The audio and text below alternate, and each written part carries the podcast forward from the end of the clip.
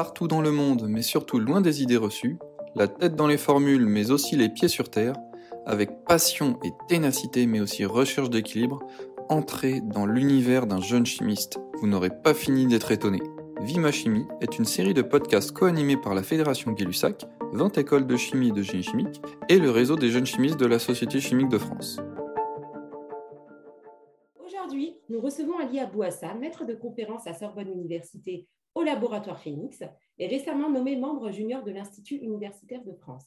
Bonjour Ali, pourrais-tu te présenter en quelques mots ton parcours et ce que tu fais au quotidien? J'ai fait toutes mes études supérieures à Sorbonne Université, de la licence au master, suivi d'une thèse en chimie physique au laboratoire PEXA qui est devenu Phoenix sous la direction de Valérie Cabuil. Je suis parti pendant un an en postdoctorat à l'Institut Max Planck des colloïdes et des interfaces en Allemagne. Je travaillais avec Helmut Mewald et Diane Wang sur l'assemblage de nanoparticules plasmoniques et pendant la même année, j'ai été recruté maître de conférence au laboratoire Phoenix où je suis maintenant. Je développe des thématiques autour principalement de la qui est une de mes expertises, la nanochimie et la physicochimie. La question principale que je me pose, c'est comment élaborer des structures un peu inorganiques qui peuvent être de différentes dimensions avec des propriétés données pour des fonctions et des applications données. Voilà. En quelques mots, euh, tu pourrais nous dire sur quoi portent tes recherches? Je peux dire que j'ai deux axes de recherche.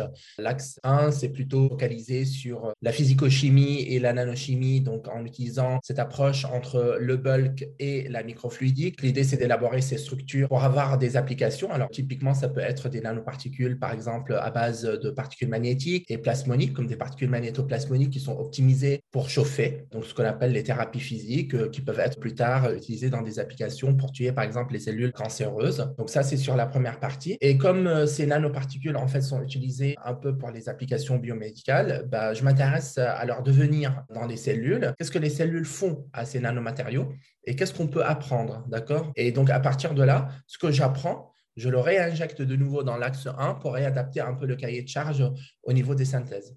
Alors on sait que tu es en création de start-up. Est-ce que tu pourrais nous parler du lien entre recherche fondamentale et appliquée?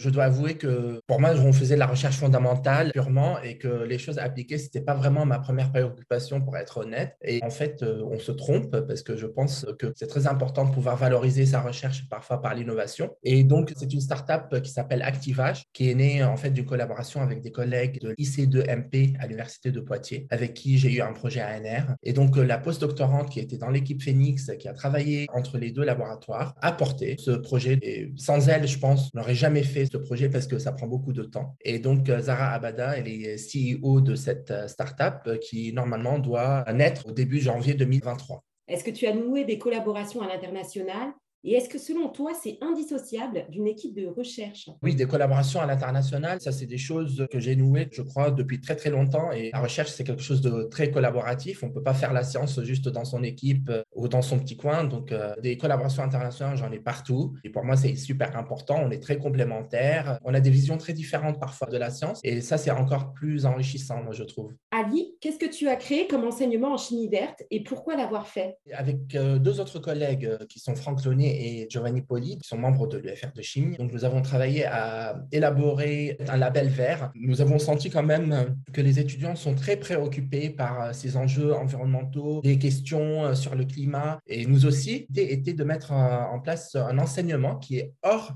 parcours pédagogique pour ne pas perturber en fait ce qui était mis en place et pour pouvoir atteindre le plus grand nombre d'étudiants. Donc nous avons mis en place un label, il est dit hors contrat, c'est-à-dire qu'il n'est pas dans leur euh, parcours euh, obligatoire. Les étudiants vont le suivre sur la base euh, du bénévolat, volontariat et la motivation à leur rythme et en fait il est composé de deux étapes. Première étape c'est une UE, donc label vert 1 qui est proposé en deuxième année de licence qui compte pour un ECTS. Donc ils vont découvrir une vidéo sur la chimie verte, les 12 principes, comment calculer les indicateurs verts, et puis des, vidéos sur le développement durable. Alors évidemment, ils sont examinés par des QCM et aussi par une conférence qui est obligatoire. Alors nous avons accueilli 80 étudiants, ça fait trois promos jusqu'à ici. Et euh, donc parmi les 40 premiers de promo au label vert 1, s'ils le souhaitent, ils peuvent continuer en licence 3 en label vert 2. Ils vont élaborer un projet entre eux, collaboratif, en lien avec le développement durable, qui vont le restituer. Par exemple, ça peut être une interview filmée. En plus de ce label vert, on a essayé aussi d'insérer quelques enseignements dans le parcours pédagogique, comme par exemple une thématique en L3 de chimie verte, mais qui n'est suivie que par 10 à 12 étudiants. Alors Ali, en plus de tout ça, tu es très investi dans le monde associatif et tu es notamment membre du conseil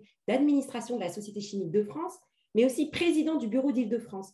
Pourquoi s'investir dans le monde associatif et quels bénéfices cela procure-t-il? Je suis investi dans le milieu associatif euh, humanitaire euh, euh, même, mais pas seulement en scientifique. La SCF, c'est un réseau de chimistes et je crois que c'est bien d'appartenir aussi à un réseau de chimistes. On est solidaires des problématiques et on va pouvoir réfléchir ensemble comment avancer et comment résoudre certains problèmes. Un chimiste, c'est un humain, c'est une entité complète, pas seulement un scientifique et pas seulement de la science. Malheureusement, il n'y a pas de répercussion directe de la science euh, sur euh, l'humanité, mais euh, c'est comme l'enseignement, ça permet un petit peu de se dire, bah, je suis en train quand même de vrai pour progresser, peut-être une idée qui pourrait peut-être changer des choses, si ce n'est pas maintenant, mais au moins plus tard. Bah, c'est une belle philosophie de vie. Alors, je ne sais pas si tu joues à des jeux de grattage, mais si tu gagnais 10 millions d'euros, t'en ferais quoi? Bon, alors, déjà, je ne joue pas à des jeux de grattage. Et si je gagnais des millions d'euros, qu'est-ce que j'en ferais? Je pense, euh, bah, je céderais une partie de cet argent au milieu associatif, que ce soit de Sorbonne Université. Vous savez, on a une sorte de fondation qui vient à l'aide des, étudiants. On l'avait vu, par exemple, pour la période du Covid. Donc, euh, je pense que je financerai cette euh, fondation et peut-être je financerai des startups qui sont en train d'être incubées sur Sorbonne Université. Bien évidemment, je donnerai de l'argent aussi à mon laboratoire et puis tout le reste, bah, je partirai en vacances. je sais pas. Merci euh, pour toutes euh, tes réponses. C'était une discussion très euh, enrichissante. Merci. Merci d'avoir écouté notre podcast. Retrouvez la Fédération Gay-Lussac et le réseau des jeunes chimistes de la Société chimique de France sur les réseaux sociaux et retrouvez tous nos podcasts sur Encore, Deezer et Apple Podcast. À bientôt.